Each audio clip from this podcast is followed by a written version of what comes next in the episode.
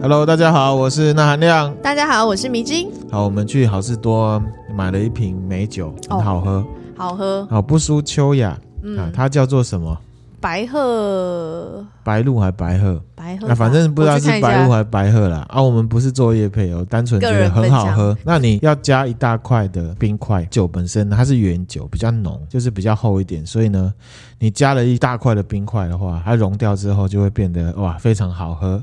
啊，然后它的酒精成分好像是十七趴吧，十九趴， 19.5啊，喝一点点我觉得蛮好喝的。嗯，叫做白鹤美酒，白鹤美酒、啊，其实好事多就这一款美酒而已。好，言归正传，正传今天要讲的是，哦，我们今天要重新录那个慈禧太后的上集嗯啊、嗯，因为呢上一次录的慈禧太后的语调有点沉闷，对，那我们重录这样子。嗯好，那我们就是要来介绍慈禧太后，缘由就是明之英她对武则天很有兴趣啊。那武则天我们之前就已经介绍过了，嗯对那其实呢，在武则天之前，我就已经准备好慈慈禧太后了。嗯，那我想说，既然都已经准备了，那就还是录一下。嗯，好，分享那就请迷之音呢多包涵。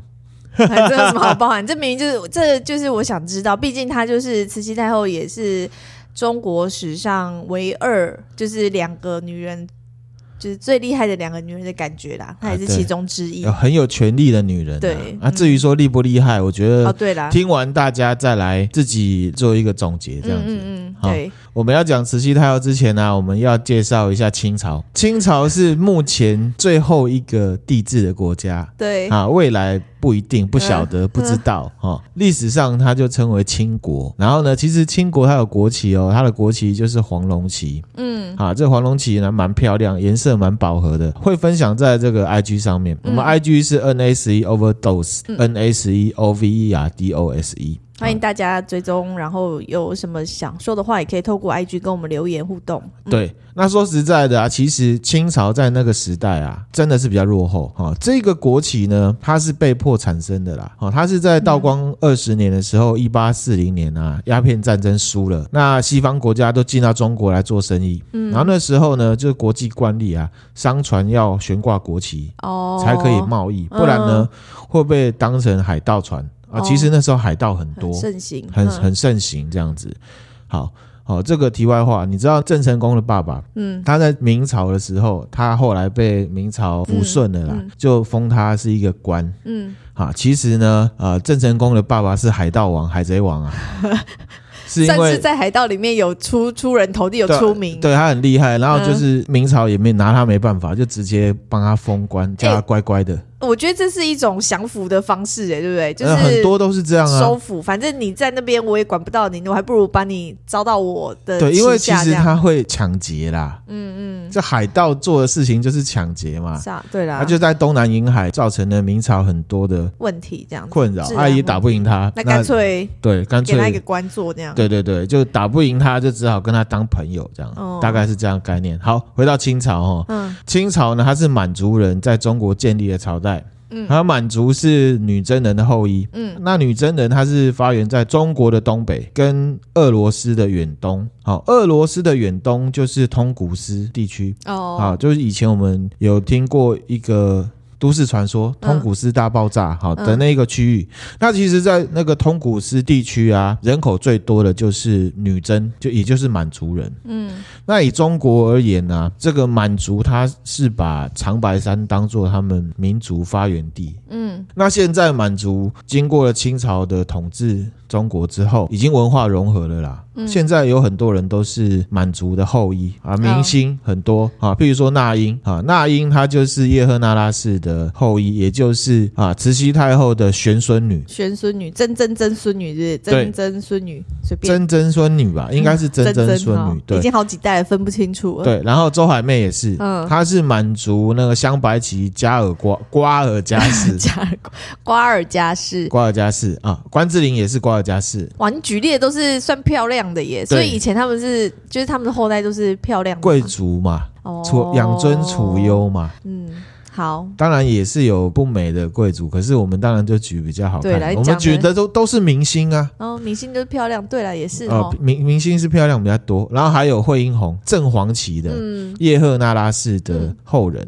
啊，她有演过什么《血观音》是不是？哦，对血观音，对对，然后还有那个中国的一个钢琴家郎朗，哦，朗朗上口的朗朗，对，他是钮祜禄氏，嗯，台湾也有，台湾有苦灵啊，苦灵也是满族人、嗯啊，金溥聪。哦，马英九时代的政治人物嗯啊，他姓金是因为他本姓爱新觉罗嗯，啊，他跟末代皇帝是一样姓一样的，对。嗯对好酷哦，然后钮承泽他姓钮，就是因为他是钮祜禄氏，对，然后还有郭子乾、郎雄、郎祖云，哦，这些都是呃满族人。嗯，何守正也是满族人。嗯，清朝呢，总共有十二个皇帝啊，统治了中国呢两百九十三年啊，就是一六一六年到一九零九年，十七世纪到二十世纪初，哇，唐朝就三百多年啊。所以你说很长吗？你说中国很长吗？就其实就 OK 啦 OK 就也算蛮长的。嗯那慈禧太后实职统治中国呢，总共有四十七年，我觉得好像算长的耶，算长啊四，十七年，因为很多就皇等帝好于像其是实六分之一啊，对啊，因为皇帝其实很多皇帝好像都不没长没命几年就对居了，对，就拘了，嗯没错。好，那慈禧太后的出身呢？啊，慈禧太后刚刚有讲，她姓叶赫那拉，对啊，不是姓叶哦，她是 叶姓叶赫那不拉是，叶教授的叶不，是啊，她的名字呢不详，不知道。嗯那也有一说呢，叫做叶赫那拉信贞嗯啊，信人的信，贞节牌坊的贞。嗯，好，然后呢，他是一八三五年十一月二十九号出生在北京的王府井，射哈手座，射手座。对，他的爸爸呢是三等的承恩公，嗯他爸爸叫叶赫那拉惠珍，皇族就对了啦，嗯，官二代，官二代啊。题外话呢，这个清朝啊，他们的功臣爵位有分王、公、侯、伯、子、男六级。嗯，那么，呃，那么，那呢，呃，皇族的亲人或者是有功之人，嗯就有可能受封。那这些王公侯伯子男这六级当中呢，每一级它有三等到四等嗯的位置的位位阶这置样。，对，以这个慈禧太后的爸爸而言啊，他三等公嘛，嗯就是公嘛，嗯王公就是第二级，哦哦，很高呢，第二级的第三等。啊，嗯，他一年的薪水呢是六百六十两，六百六十两，对啊，这样听起来也不没有知道感觉也不知道对多不多嘛，哈、嗯满清中晚期的物价水准来看的话，一两白银啊，价值大概是一千块台币。现在的一千块台币，对，可是以前的物价低很多嘛。对，啊，像我以前年轻的时代，大学、高中时代啊，一包七星啊，只要四十五块，是一只要四十块啊，。四十对啊，块，现在一包呢一百二十五块。嗯对啊，那以前就更低嘛。嗯啊，对。那一般而言啊，一个清朝中等以上的家庭年收入，嗯，啊多少？大概是二十两白银。二十两，对，也就是两万块左右。嗯，对，所以他一个人对，赚的是平普通人的三十 三倍，三十三倍，就跟现在差不多啊。有钱人跟贫富不均嘛， 就是一个 你这样中讲等好伤心哦。一个中等以上的小康家庭，他年收入是这样，贵族有钱人他的年收入可能是一个小康家庭的三十倍、三十三三倍，十三倍，对，就现在也差不多。好扯甚至哦！我做一年，他哎，他做一年，我要做三十三年呢。对啊，就搞什么有有的那种超级有钱人，搞不好是好几百倍啊。我说现在啦，哦，现在我要讲一句现在很流行的“不想努力了 不想努力了，没错。可是呢，你就发现说，其实以前跟现在的这个社会阶级结构啊，嗯嗯至少财富的部分，搞不”，好 一如哦以往前，常，搞不好以前还比较好一点，因为贫三富等，没有差那么多。因为三等公已经是皇室里面的人了。他是一个中等小康家庭的收入的三十三倍，说实在话可接受啦。可是你看现在，现在那个有钱人资本主义下面有钱人，你说郭姓富豪好了，他一个月多少钱？不知道，谁知道啊？对啊，搞不好是三万三千倍都不一定哦。对啊，他现在的身家就是已经是对啊我们的好几千万倍了吧？对啊，又要再讲一个更打击的，还要讲 吗？以目前查到的正常状况啊，哎，因为清朝后期、中后期就是很多打仗，嗯会有这个通货膨胀的问题。好，那我们以乾隆时代来看，北京城附近的一间房子，北京城哦，首都圈哦，嗯，看大小、看位置，一间大概是二十两到三十两，就可以买得到。嗯，那你觉得台北市现在一个小康家庭一一年的年收入可以买到一间首都圈的房子吗？不行，不行啊！那换言之呢，慈禧就是贵族世家啦，开牛排馆的嗯贵族世家啦，哎牛哈，排馆，蛮有钱的。好，那咸丰二年的时候，也就是一八五二年的时候，十七岁的叶赫那拉氏，哦，之前那个武则天是十四岁就被玷召污了唤陆嘛，空哈。， 对啊玷污，然后清朝的这个慈禧太后，她是十七岁的时候呢，她在选秀当中呢被选上了，叫做兰贵人。嗯哎，十七岁好像以当时来讲算是年纪颇大。欸我记得，因为我之前看宫廷剧，好像都真的就差不多十四十五岁就哦啊会进宫哎了，十七岁应该算姐姐了。呃，可能是姐姐了，嗯对对对。然后呢，她这个叫兰贵人。嗯，那为什么是兰贵人？因为跟她的名字叶赫那拉的“那”是谐音，这样子就叫兰贵人，好哦，好，蛮随便蛮的。牵强的。可是真的就真的是这样啊。然后 同呃记载是这样说，是不是？记载是这那样个随便不是记载我掰的哦，嘿不不你是我个歪人的，不是感不是，觉。这同年的五月啊，慈禧太后她就从这个王府井的家里面啊，就送到圆明园去了。嗯她住在储秀宫嗯，啊，储秀宫迷之音应该知道，都知道因。为她看了一大堆传，哎啊，，应该就知道就说。大家都有听过啦，储对秀宫。她本来叫兰贵人嘛，后来呢，呃兰贵人就被咸丰皇帝呢改成懿贵人，改名为什么？因为呢，咸丰皇帝很爱她。嗯咸丰四年的时候呢，十九岁的兰贵人就被升官了，嗯升成这个懿嫔。嗯那根据一本字典《这个红称通用》里面记载啊，嗯义在满文的意思就是端庄文雅的意思，然后又加上这个名字是咸丰皇帝改的，嗯所以呢，在咸丰皇帝的心目中呢，慈禧太后当时她就是端庄文雅的意思嗯啊，算是咸丰皇帝的爱妃啦。嗯好，然后呢，七年的时候，就是她进宫五年之后，嗯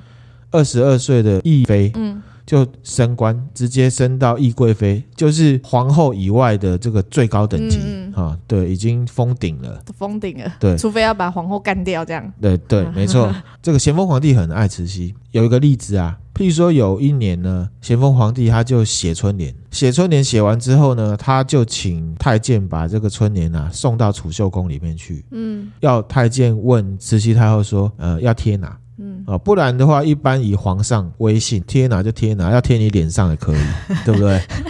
会有贴脸上这种我的意思是说，他的霸气是这样，可是他就是很温柔嘛啊对啦尊重嗯，温柔尊重就是说啊，你去问我老婆要贴哪。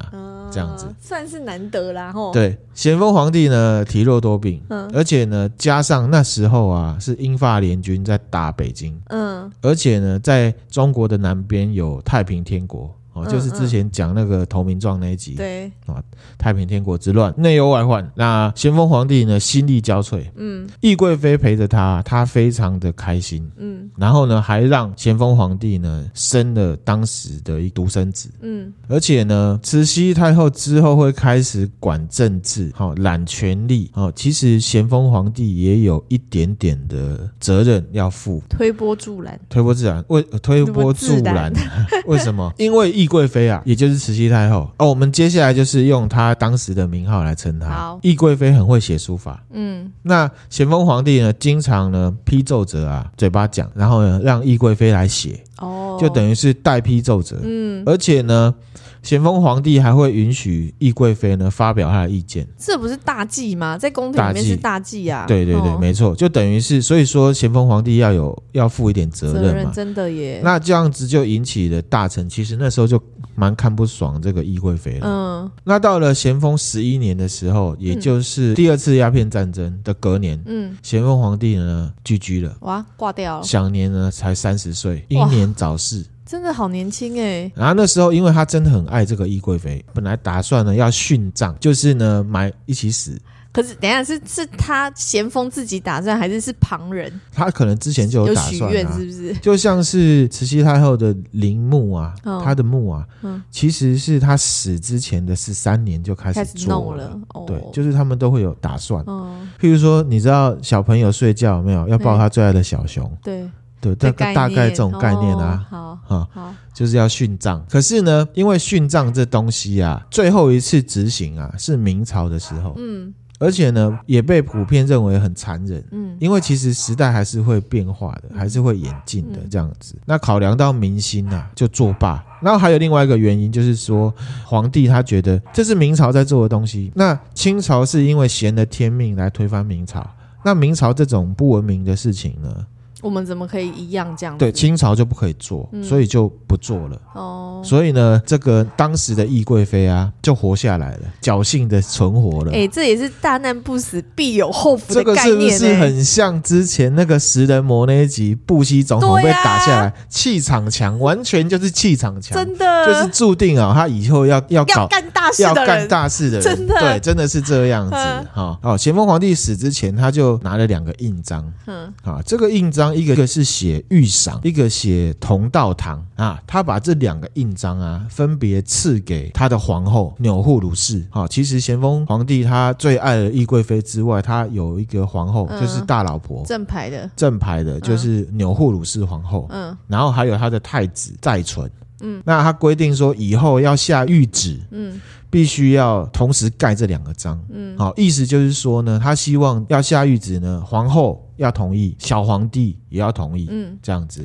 之所以会这样，是因为当年同治皇载淳还很小，这样再存才五岁，五岁那时候而已才五岁，五岁就会抬头的概念五，岁抬头 团，哎、这个是老老高高的 梗，借用一下、啊。 OK，好。同时呢，皇帝呢找了顾命搭把搭把臣， 什么顾东西？命八大臣嗯啊，顾命搭八八，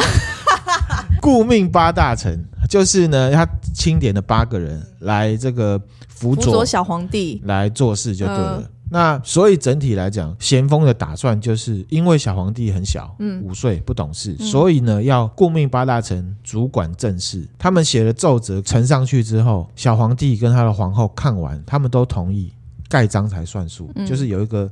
你发谕旨往下也要两个人盖章，嗯我下面人写上去出主意也要上面人盖章，也要两个人嗯大概是这样的概念。可是因为载淳年纪很小，而且这载淳是咸丰皇帝唯一的独生子嘛，嗯跟谁生的？慈禧啊，慈禧太后，对不对？哦所以呢，这同道堂的印章就被慈禧太后给掌控拿走了、了就是她主管了、嗯还要盖章是慈禧太后在盖 其实的，是他在盖的，对啊。然后呢，这个皇后啊，钮祜禄氏皇后，她在咸丰皇帝过世的当天自动升级二转。变成了嗯皇太后、也就是后世在讲的东宫慈安太后。嗯那懿贵妃呢，在第二天才二转，哦、嗯升成太后，也就是西宫慈禧太后。一般皇太后只有一一个，般所皇以太后只有一个，可是因为皇帝不是正牌皇太后生的，所以才会有两个太后。东宫慈安她在后面，她真的是安定了力量，而且她很有女性宽容的那种特质，特质啊，嗯因为她没有生皇帝，不是她的小孩，那皇帝的妈妈要生太后啊，那就让她生，就大概是这样。嗯嗯啊，可是其实正统都是在她身上嗯。嗯，那这时候呢，就是有两宫太后了，对不对？嗯？这时候呢，八大臣啊，就刚刚讲了顾命八大臣，嗯跟新皇帝载淳还有他的生母产生了严重的矛盾。嗯，所以呢，这怎么办呢？慈禧太后就开始去拉拢东宫慈安太后。哦，他反而是求助于，也不是求助啊，就是反而去拉拢那个东宫太后。我以为他会去收买八大臣，哦，我觉得可能八大臣因为人多势众，而且八大臣他觉得说我是皇帝，先皇钦点的，嗯，而且你一个女人家，后宫管什么政政治的对事之大类概的，是这样的概念哦他就去拉拢东宫慈安。结果，哎，东宫慈安真的靠他这边，嗯慈禧太后就弄了一个方式，他就去找了一个御史，就一个官呐、嗯嗯呃，叫做董元淳。嗯他上奏要请皇太后呢垂帘听政，就等于是要让这太后来管政治的事情就对了。嗯这个事情马上就遭到了八大臣的抵制。对啊，一定 的，那八大臣说呢，历史上从来没有这种垂帘听政的事情，他拒绝上朝，不没有玩这了种啦。啦，我没有这这种种啊哎、，嘿啊我没有这种的啦。对啊，我狼玩胜啊，又没有照规则啦，不玩了啦，这样子大概这样概 念。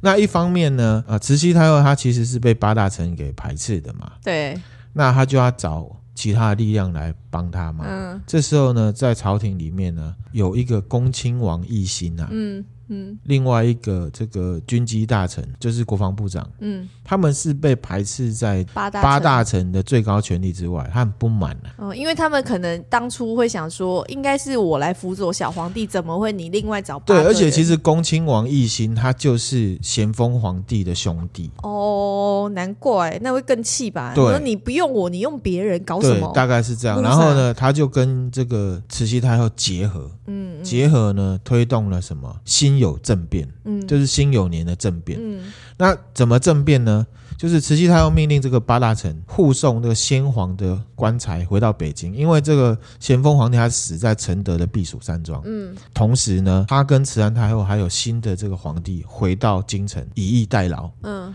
等到这个八大臣集合嘛，一起进到京城的时候，把他们抓起来，构陷他们入罪，嗯，全部杀死，随便找一个罪名给他们就构对陷对构陷他们全部一起杀死。嗯，呃，咸丰之后就是同治皇帝嘛，对，对不对？就是这个新皇帝本来嗯要叫同治皇帝的，可是呢，其实他原本是叫真祥皇帝啊哦，因为真祥皇帝这名字是八大臣取的。嗯啊，可是八大臣就是因为不听慈禧太后的嘛，对直接被铲除了，我怎么可能用你的名号，嗯，对不对？所以就改名叫什么同治。皇帝，这个同治呢，是出自于《书经》，它是“为善不同，同归于治；为恶不同，同归于乱”。所以呢，之前有人讲说同治是在讲共同治理，可是其哦实其实不不是，是其实是古代的经文。哦，他会说，只要你是做善事，即便你做不一样的善事，反正结果都是好事。嗯如果你做坏事，你做的是不一样的坏事，虽然不同，可是到了结果都是不好的事情，嗯，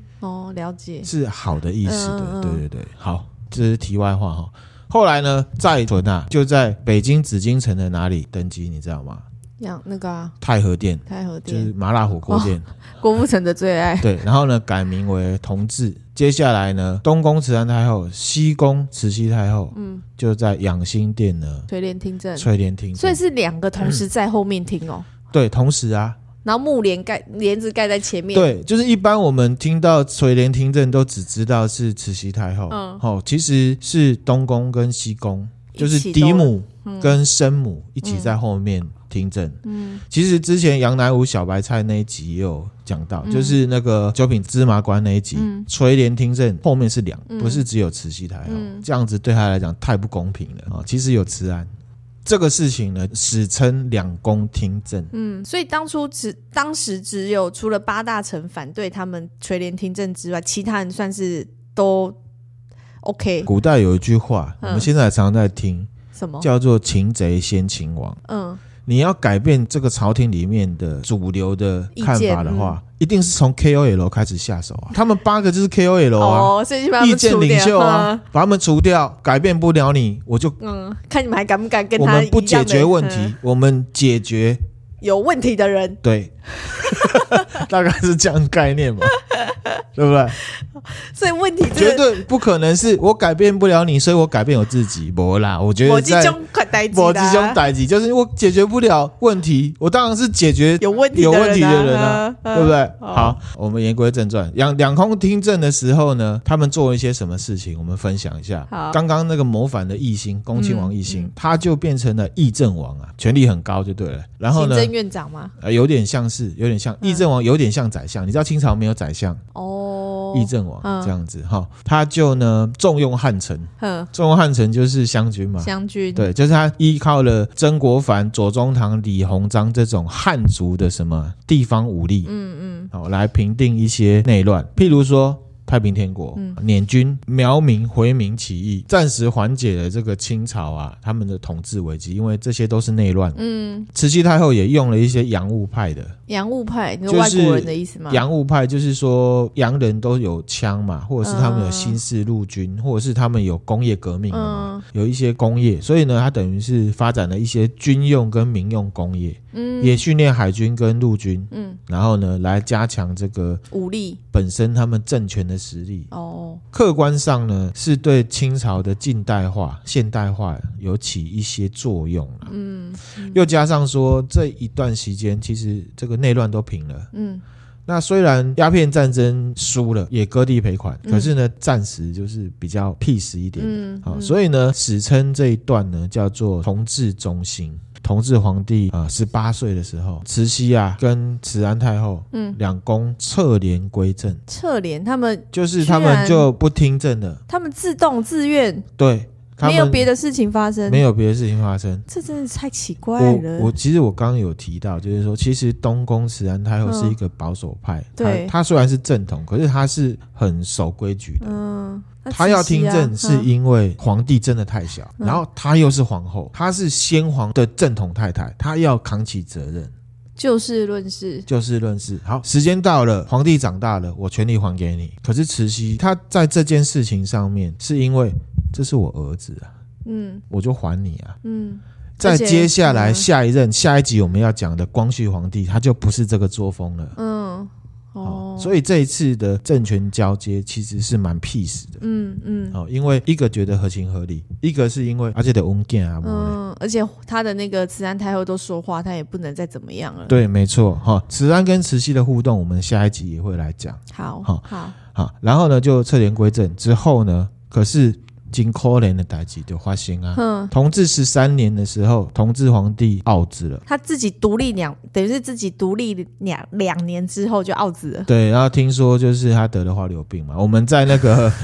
呃周星驰周星驰那部片里面，那个九九品品芝芝麻麻官包龙星在妓院里面有遇到同治皇帝嘛，对对对然后结局的时候不是闻他的龙内裤哎嘛，后来才发现皇上得了花柳病驾崩，然后对大家就跳起来吓一跳。哎好，就是在指这件事情。哦，好，那我们今天分享的内容呢，就到这边。嗯啊嗯其他还有很多很精彩的关于慈禧太后，接下来的事情，呃，接下来一些事情呢都很精彩。嗯，下一集再来分享。好那我们今天分享的内容就到这边啦。如果你听了觉得有趣的话，可以分享给你的朋友，对，那也可以追踪我们的 IG，可以帮我们多多的那个宣传一下，对，然后呢也可以跟我互动。嗯好，那谢谢今天分享就到这边啦，谢谢大家，谢谢拜拜。拜拜。